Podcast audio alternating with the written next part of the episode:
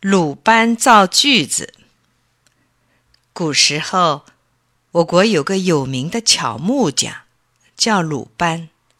那个时候，要把木料分成一段一段，都用斧头砍，又费力又费工。可大家都这样干，谁也没有什么好办法。有一天，鲁班出去干活，爬山的时候。他不小心，手指碰到了一种野草的叶子，他自己还没怎么觉得，已经被草叶子划破皮出血了。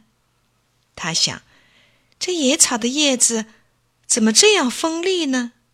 仔细一看，他发现那野草的叶子两边长着许多小牙齿。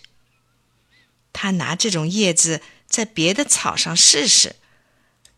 很快就把草茎割断了。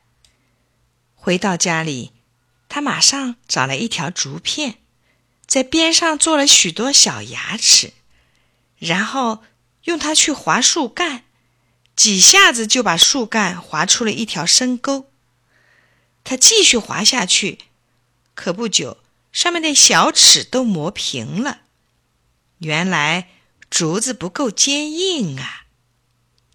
于是，他就去找铁匠，和铁匠一起打出了有小牙齿的薄长条。他又和同行一起用来锯树干做试验，树干很快就被锯断了，比用斧头砍省力多了。从此以后，人们就有了锯子。